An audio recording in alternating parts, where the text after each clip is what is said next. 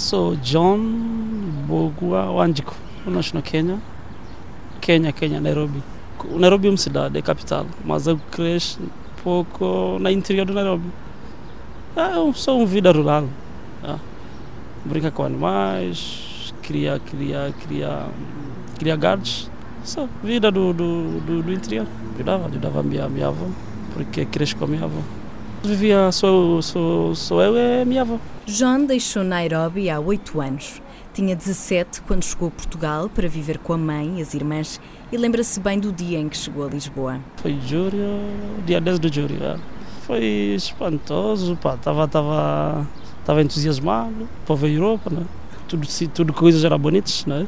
Carro, tudo pá, era completamente diferente. E sentiu grandes diferenças entre o que encontrou em Lisboa e o que deixou em Nairobi? A primeira coisa foi comida, né? depois transporte, tudo coisas aqui são muito organizadas, por exemplo, o transporte, não há aquela confusão de rua. Está tudo, tá tudo organizado, o sistema está muito organizado. É também o McDonald's, porque altura Quênia não houve McDonald's, centros comerciais. John chegou a Portugal sem saber falar português e aprender esta língua foi uma das grandes prioridades. É, por uma coisa foi, acho, aprender português, porque foi grande confusão. Não sabia nada, não percebia nada de português. A primeira coisa era aprender português. Quênia, falar inglês, porque é um colônia britânica. É Swahili que é uma língua franca de África Oriental.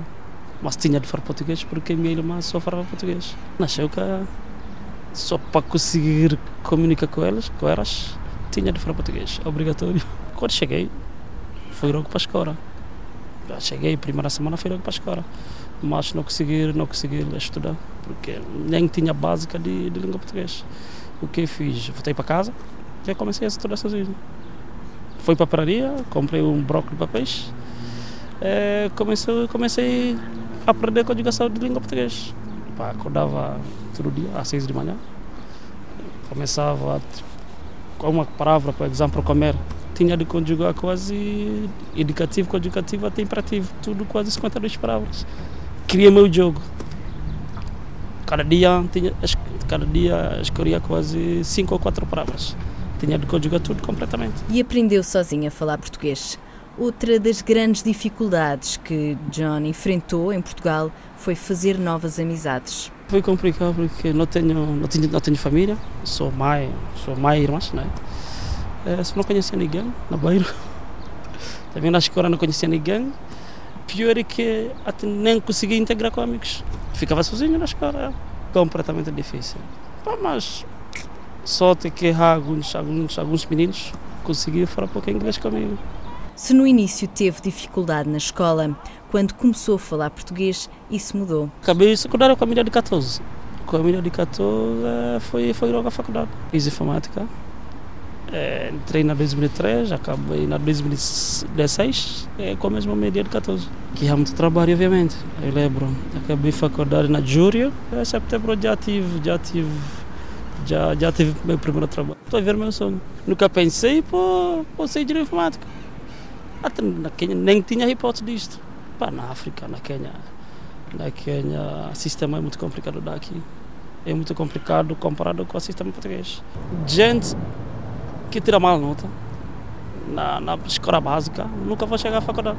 Quando pode, John vai ao Quênia de férias, onde volta a ver os amigos e mata as saudades da comida local. Quando vou lá, consigo, consigo, tenho acesso a coisas que nunca, nunca pensei por ter acesso na minha vida. Conseguir viver nas casas boas lá, consigo comer bem lá.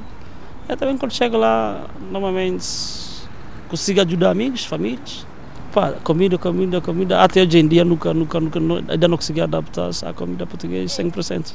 É muito diferente, é muito diferente. Comida é muito diferente. Mas graças a Deus aqui, aqui temos, temos é quase África, temos tudo, tudo variedades de, de comida africana. E por enquanto, deixar Portugal não está nos planos de John. Para já não. Para já não, para já. Se queria dar aqui 20 anos, não sei, não sei, não sei. Para já não, para já não. Ainda, ainda, há muito, muito para aproveitar.